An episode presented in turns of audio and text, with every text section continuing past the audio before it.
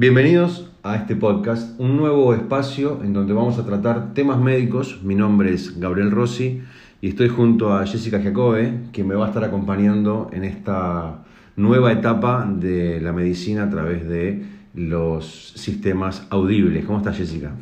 Hola Gaby, ¿cómo estás? Buen día a todos. Muy bien, buenos días, buenas tardes, buenas noches, ¿no? Porque no se sabe en qué horario van a estar escuchando este espacio nuevo que, que estamos construyendo. Así es, los esperamos a toda hora, nos pueden escuchar eh, donde quieran, en el auto, corriendo, eh, estudiando, los queremos acompañar con un poco de información sobre medicina y ciencia.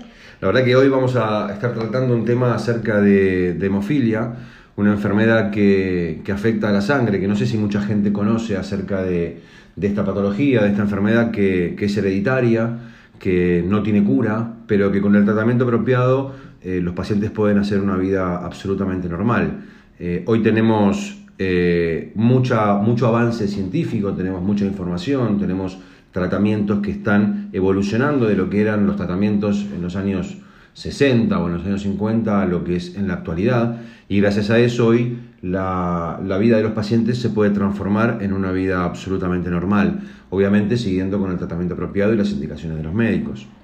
Sí, Gaby, la verdad que, hoy hay unos avances increíbles en el campo de la hemofilia, eh, los tratamientos son más seguros, los pacientes pueden estar tranquilos de que reciben eh, la medicación de última tecnología y sobre todo también que, están acompañados. Acá en nuestro país, en Argentina, hay una fundación que, en Buenos Aires y hay también eh, filiales y otras fundaciones en todo el país que acompañan a los pacientes, que, los ayudan a entender sus tratamientos, a saber qué, deportes pueden hacer, eh, ayudan a las familias con los nenes chiquitos a, bueno, a conocer, eh, tener cuidado con los golpes, tener cuidado cuando ven moretones, eh, ver, que tener el tratamiento al día, también saber un poco más de profilaxis, ¿no, Gaby? Que eso es algo que, la OMS también recomienda y que está bueno tener seguimiento. Sí, no, y la contención que, necesita la familia, porque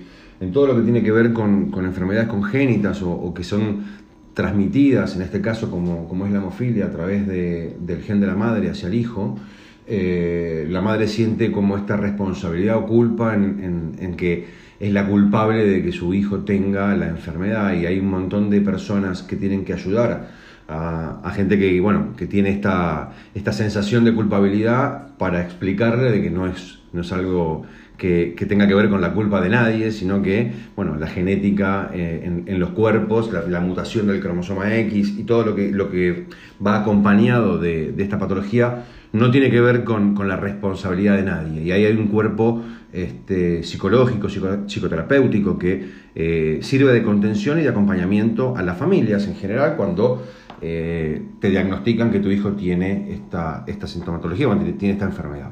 La realidad es que la enfermedad de la hemofilia es una enfermedad hereditaria, congénita, es hereditaria y no tiene cura. Entonces, con el tratamiento adecuado las personas pueden hacer, como vos bien decías Jesse, pueden hacer eh, deportes, pueden practicar, obviamente deportes que no tengan que ver con eh, cuestiones de impacto, ¿no? que se puedan arriesgar a la salud o que sean cosas que tengan violencia o que sea, por ejemplo, el rugby, el boxeo, el judo, el karate, son este, deportes que no están propensos o que no están este, indicados por, el personal médico. ¿Por qué? Porque claro, cuando vos te golpeas, el sangrado interno, que es lo más difícil de, identificar, este, genera, genera hematomas, genera un montón de, de sangrado por dentro en las articulaciones, que es lo que más se ve deteriorado, y entonces Ahí es donde lo que aconsejan los médicos es, por supuesto, hacer este, deportes que no tengan que ver con el impacto. Como por ejemplo, Jessy. Por ejemplo, natación. La natación. Eh, pueden caminar. Correcto. Eh, pueden hacer Sí, cualquier deporte que no tenga, que no tenga impacto. Que no, que no altere las articulaciones. Claro, y que no esté relacionado con, este, con la violencia, digamos, como puede ser el rugby, ¿no? Claro. De todas maneras, vos tocaste el tema de la profilaxis este, hace un ratito y, y, qué, y qué importante es el tratamiento en profilaxis, porque ¿qué pasa? Si vos estás sabiendo que vas a ejercer alguna actividad en donde podés lastimarte o podés lesionarte, tomar la profilaxis antes, que es como la aplicación del factor previo a una, a una situación de demanda, porque tenés dos tipos de tratamiento, el tratamiento de demanda y el tratamiento de profilaxis. El tratamiento de demanda es cuando uno tiene un sangrado o uno tiene una, lesión en donde se aplica el tratamiento para este, detener ese sangrado. Y el tratamiento de profilaxis es cuando uno prevé que va a suceder algo o tiene también un tratamiento sistemático en donde se va aplicando el factor que, le falta, que puede ser el 8 o el 9, y ahí es donde ya se siente protegido uno para realizar una vida normal. Esto puede ser porque bajas del subte, te doblaste el tobillo, te golpeaste, te caíste en la calle, lo que sea, si vos ya estás con profilaxis, ya estás prevenido. Si no tenés la profilaxis y te generas un, corte o te generas una lastimadura o una lesión, tenés que aplicarte el tratamiento de demanda. Claro, sí, sí. Y, mm, sobre todo este tema de la profilaxis fue muy estudiado en estos últimos años, hubo muchas discusiones en los diferentes congresos, eh, la WFH, que es la World Federation de Hemofilia, realiza encuentros todos los años y, lo que se estudiaba era que la profilaxis era recomendada para los niños por, justamente bueno, los movimientos que hace el niño, un poco bruscos o, de no entender bien su cuerpo y, se golpea. Entonces, en principio era muy recomendada para los niños en edad temprana con hemofilia em, y después también lo siguen recomendando para hasta los 18 años. Y después es decisión de los médicos la hemofilia, como, como muchas de las enfermedades raras, requieren un tratamiento muy específico y muy personalizado. Entonces, es, eh, queda en el médico, en el hematólogo y en el médico generalista también decidir si la persona le conviene seguir en profilaxis o puede pasarse a un tratamiento a demanda. Eso queda eh, en la voz del médico. Claro, dijiste raras y suena, suena, suena feo, ¿no? Uno dice una enfermedad rara, que soy raro, que tengo, tengo algún problema extraño y no se lo, se lo, se lo denomina, así se dice, eh, una enfermedad rara porque le, sucede a muy poca población dentro del, del mundo en general. En Argentina hay aproximadamente, creo que censados 2.700 pacientes, 2.800 pacientes de hemofilia en todo el territorio argentino, con lo cual Imagínate que no sé el porcentaje en este momento de cuánto es de uno cada cuantos millones de personas, pero es una enfermedad poco frecuente, es una enfermedad que no se da habitualmente, eh, no es la gripe, no es este, no sé, el asma o no es algo más frecuente, sino que por eso es este, una enfermedad poco frecuente.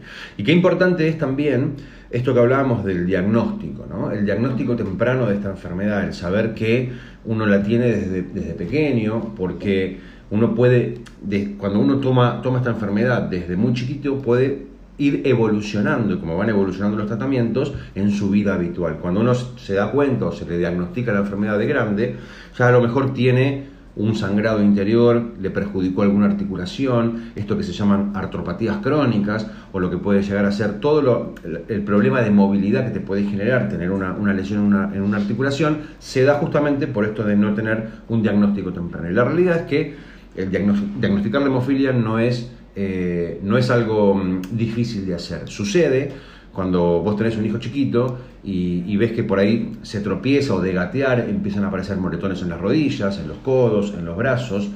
Y muchas veces pasa que las mamás y los papás llevan a los, a los, a los nenes al, al médico y ¿qué pasa? Se piensan que los están golpeando, piensan que son padres golpeadores. Y eso es terrible, es terrible para los padres, es terrible también para, para todo lo que tiene que ver con, la, con el entorno social, ¿no? Vos vas a casa, no sé, a tu hijo a la plaza, lo llevas a pasear y lo ves todo monetoneado y la gente piensa que sos un maltratador. Y ahí es donde nosotros hacemos hincapié en la información que necesita el personal médico para poder diagnosticar y estar informado sobre que esto, lo que, que está pasando es hemofilia. Porque no todos están informados sobre esto. Claro, sí, sí, justamente lo que decís de la importancia del diagnóstico temprano, que que aplica a la hemofilia que aplica a todas las enfermedades raras también, eh, tiene que ver con esto de, tal vez pasar por diferentes médicos, estar años y años eh, paseando por, por, hospitales y diferentes consultorios y, el, y no poder detectar, o sea, uno no saber qué es lo que pasa, qué es lo que tiene. Eh, por, por desconocimiento, por desconocimiento de la población y por, como decís Gaby, justamente a veces desconocimiento en el personal médico, de, tener pocos, pocos módulos en la universidad para hablar de tal vez de las enfermedades raras o que haya pocos especialistas así concretos en este tipo de, enfermedades. Así que es importante estar informados, es importante estar actualizados. Eh, a nosotros nos interesa eso también, charlar, vamos a charlar con, con médicos, ¿no? con especialistas, para saber un poco más y estar al día con, la hemofilia y con las enfermedades raras en general. Totalmente, este espacio va a ser un espacio eh, dedicado y, construido para concientizar acerca de las enfermedades poco frecuentes porque precisamente como son poco frecuentes no hay demasiada información dentro de la sociedad y dentro del personal médico. Entonces, esperemos que este podcast te sirva para informarte más, para tener más conciencia y también para eh, poder colaborar y ayudar con quienes te rodean si es que tenés eh, cerca alguna persona que tiene una enfermedad poco frecuente. Mi nombre es Gabriel Rossi, te agradezco mucho y espero que, nos sigas acompañando en cada uno de nuestros este, podcasts que vamos a hacer acerca de medicina. Bueno, gracias a todos y nos vemos en la próxima.